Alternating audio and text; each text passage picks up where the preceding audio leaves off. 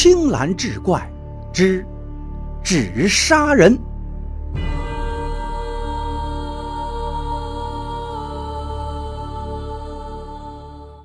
书接上回，张玲一看，心里这个舒服，有了这个，只怕皇后再也离不了他们了。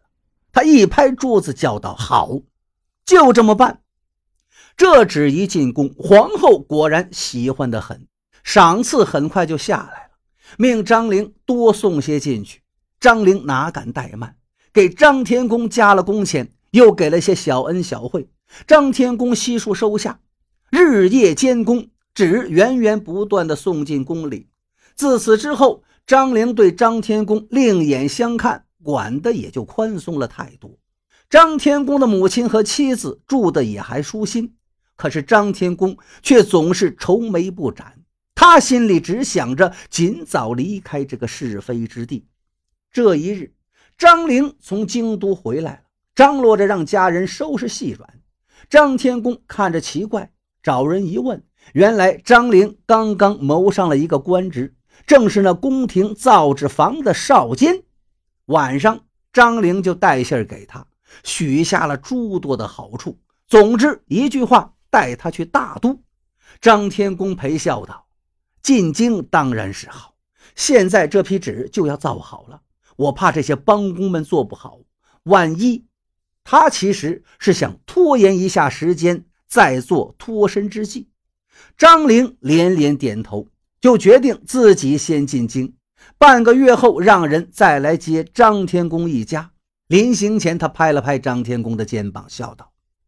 咱们都是一个村的兄弟，有我的饭吃，就不能让你们喝稀粥。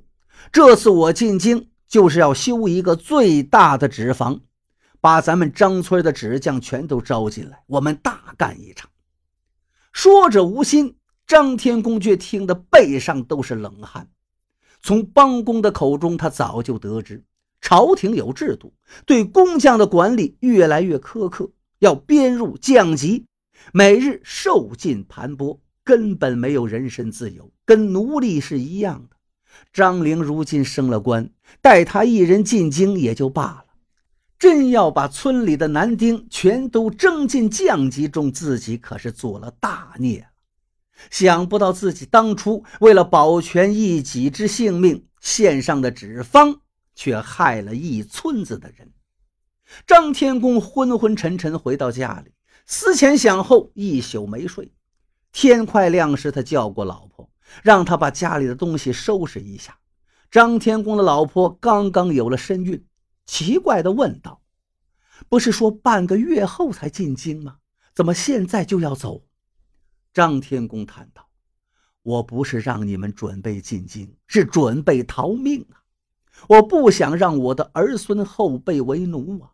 而且还要帮咱们张村了结这个灾难，以后不管发生什么事儿，你就记得带上娘和孩子，远走高飞，永远不要提造纸之事了。张天公不再说话，心中主意已定。再说张陵那边在京都大兴土木，另一边却意外得到个消息。说张天公酒醉后一脚蹬空，掉进了沤纸江的池子里，捞上来人早就断气了。因为正值盛夏，尸体臭气熏天，就草草的入殓了。张天公的老母亲和妻子扶灵回家乡去了。张陵一听，虽然觉得晦气，不过现在要用的纸已经运抵京城，制作方法他也知晓大概。张天公死了也就死了。这一日，他正在作坊中忙碌，突然宫里来了一群人，把他拖出去就是一顿乱棍，顷刻毙命。他到临死了才明白，原来张天公是以其人之道还治其人之身。他也在那纸上做了手脚，用了慢性的毒药。